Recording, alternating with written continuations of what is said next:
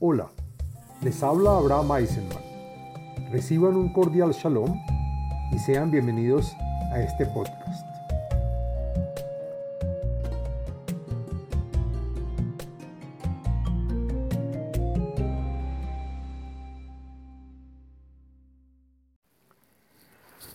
Shalom Aleichem. Este video y podcast pertenece a la serie del tema del libro los Salmos. En este video y podcast del contenido de los Salmos hablaremos del Salmo número 72, el cual trae beneficios y es recomendable, entre otros, para agradar y encontrar gracia en las criaturas, para protegerse de no tener juicios de tipo económico, para librarse del miedo, para que llueva y otros más. El Salmo número 72 es un salmo que contiene 20 versos y pertenece al segundo libro de los Salmos. Y es el último salmo del segundo libro, al día de la semana martes y al día con fecha 14 del mes. El podcast está dividido en cuatro partes, el contenido del salmo, la segulota y beneficios del salmo, las meditaciones del salmo y la explicación y comentarios de cada verso en este. Bueno, ¿De qué se trata el Salmo número 72?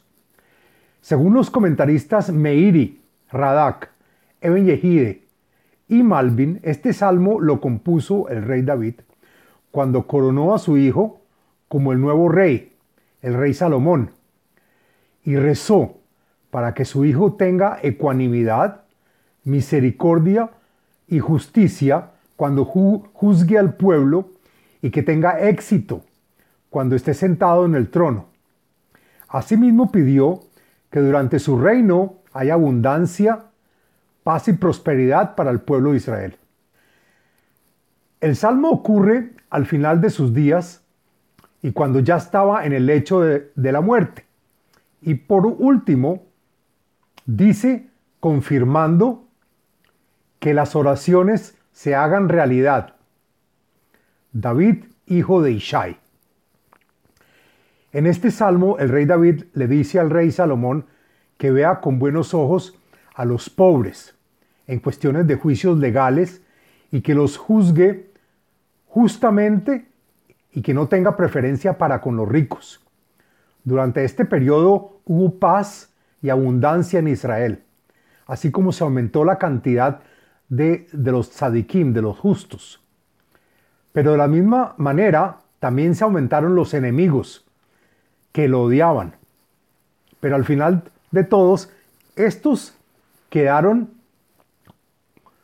para él como el barro bajo sus pies. Según el comentarista Rashi, los versos no obedecen al orden en el tiempo. Según el comentarista Meiri, los versos del Salmo no fueron escritos en el orden que en realidad fueron dichos.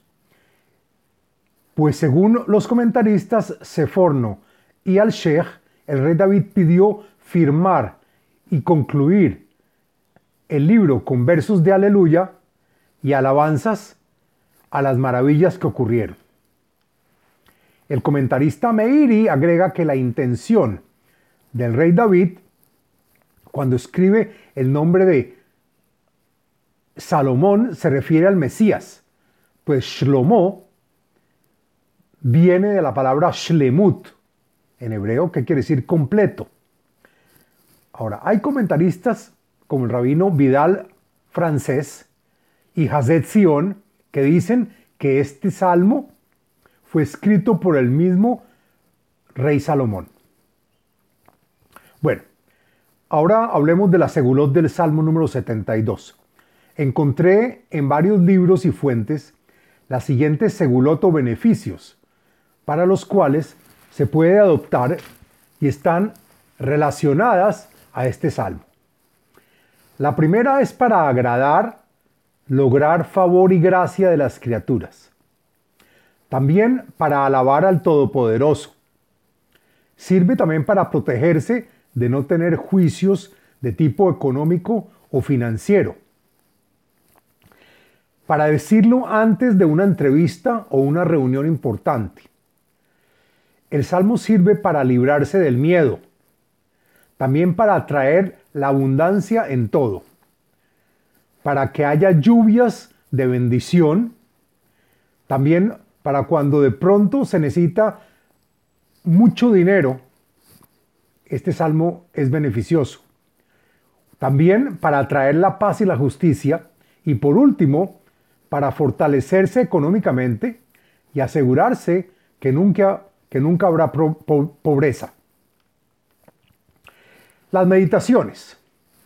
Ahora, encontré meditaciones relacionadas a este salmo en la página de Facebook Kabbalah y Torah en expansión. Trae un nombre sagrado para meditar que son las letras Aleph Hei y se pronuncia A. Dice la página que el que escriba o adquiera una camea o pergamino escrito con el Salmo número 72 y el santo nombre de Aleph Hei se convertirá en un favorito del universo y encontrará gracias y favores entre todos los hombres. Entonces podrá vivir sin preocupaciones, pues nunca será pobre. Es lo que dice la página de internet. Bueno, hablemos de la explicación del texto del Salmo número 72. Lo siguiente la explicación del contenido y los comentarios del texto del Salmo. Le Shlomo, Elohim mishpateja lemelech ten le leven melech.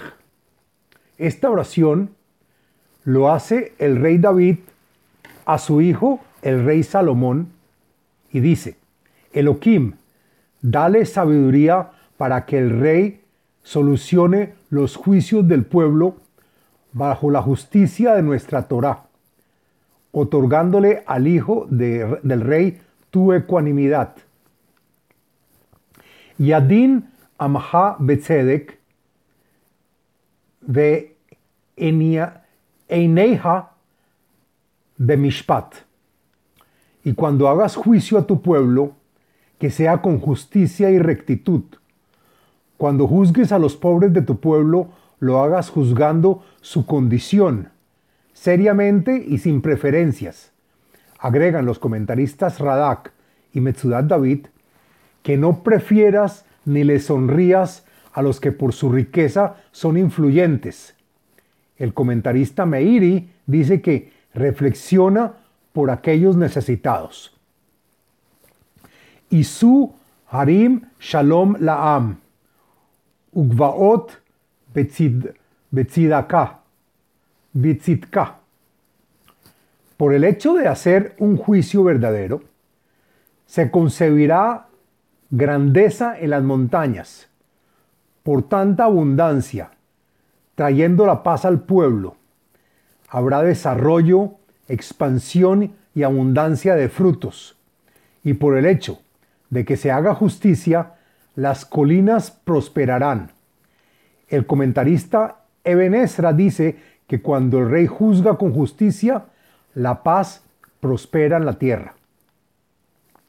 Ishpot Einei Am, Yoshia Livnei Evion, Vidake Oshek, y juzga con integridad a los pobres y a los desposeídos, que así sean muchos y sus discusiones y discordias son sobre cosas de bajo valor, hay que juzgar tal como si fuera algo de importancia.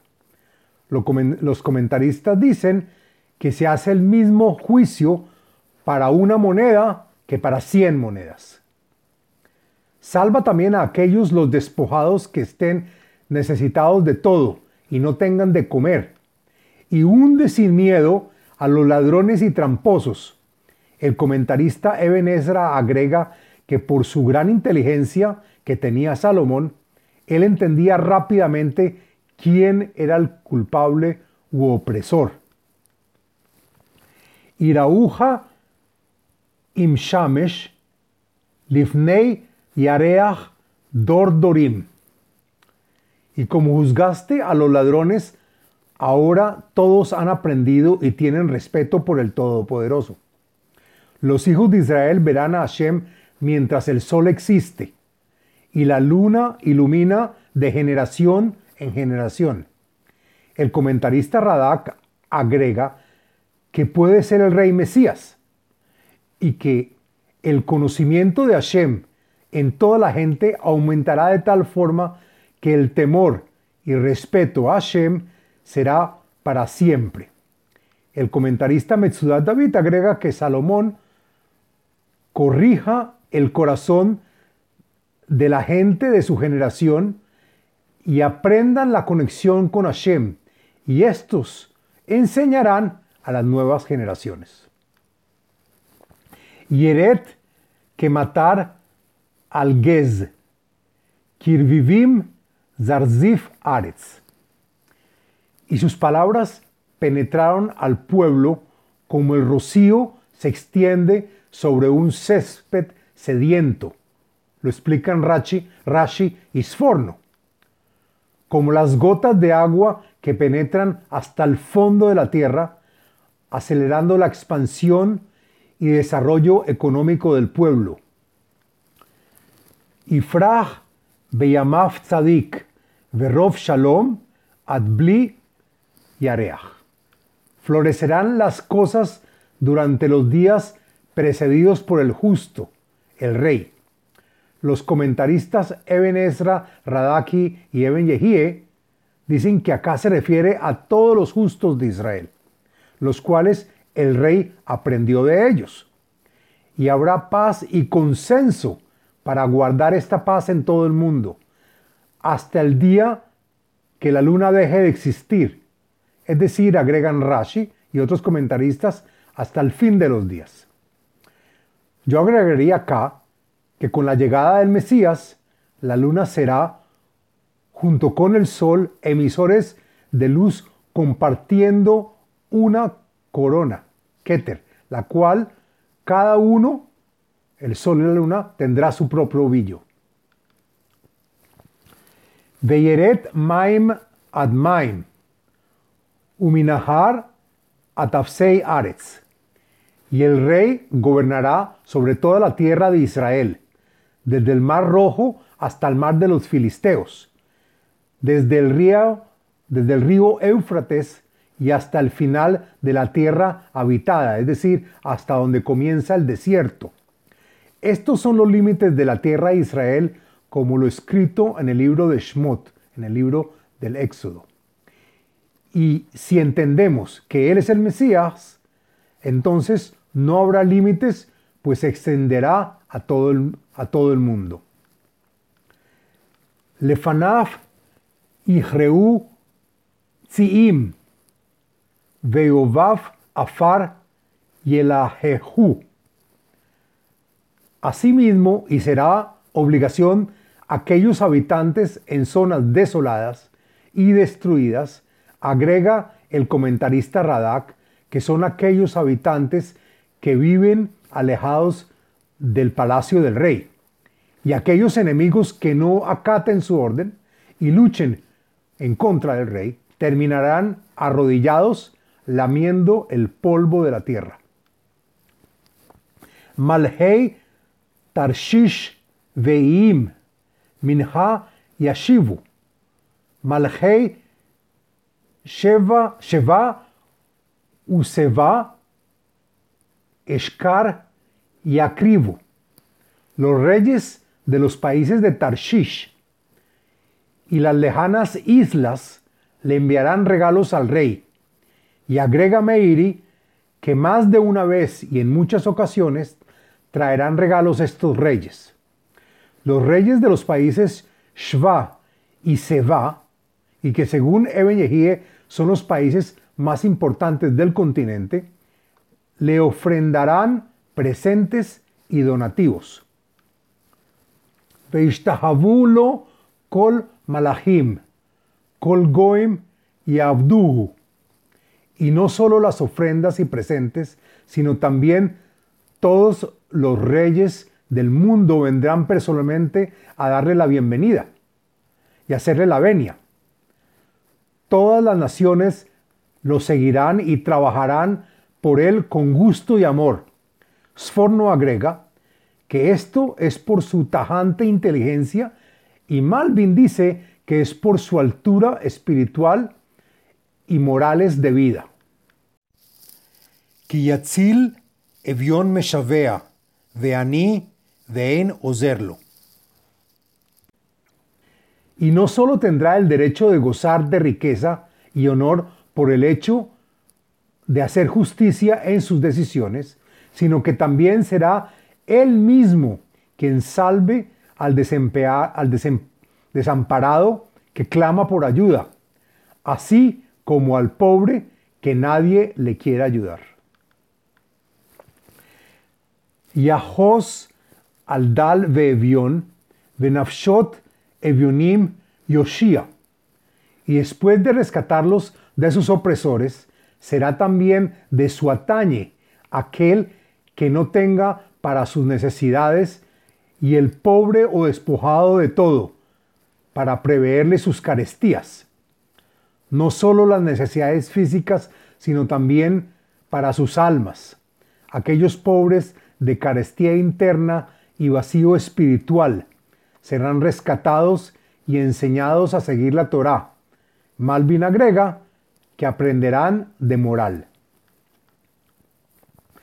Mitoch umehamas igal nafsham, veyekar damam deinav. Salva el alma de los pobres, perseguidos por aquellos que planean y hacen actos de maldad y los roban. Agrega el comentarista Eben Ezra que los que son malos en el fondo de su corazón. Protégelos a los infortunados antes de que su sangre se encarezca ante sus ojos. Vallejí, deitenlo, mizehav, shva, lehitpalel, baadotamit, kol hayom y bargenehu. Junto con los pobres, revive a su hermano. Dale del oro que recibiste de los reyes de Shva. Y siempre reza para que tenga éxito en sus quehaceres. Bendícelos todo el día. Yehi pisat bar baaretz, berosh harim, irash kalevanon peiraf, meir que esef haaretz. El comentarista Meiri comienza diciendo que dado a las grandes bendiciones que están presentes en sus días de gobierno, la producción del país crecerá de forma exponencial que inclusive en las cimas de las montañas, donde es seco y árido, también llegará el progreso y la multiplicación de la cosecha. Tal como el cedro libanés hace ruido al menearse con el viento, así habrá frutos en la cosecha. Y, agrega el comentarista Rashi que las semillas serán tan grandes como la fruta del árbol. Los habitantes de la ciudad, refiriéndose a Jerusalén, florecerán y crecerán como el césped de la tierra, es decir, que habrá bendición para todas las personas.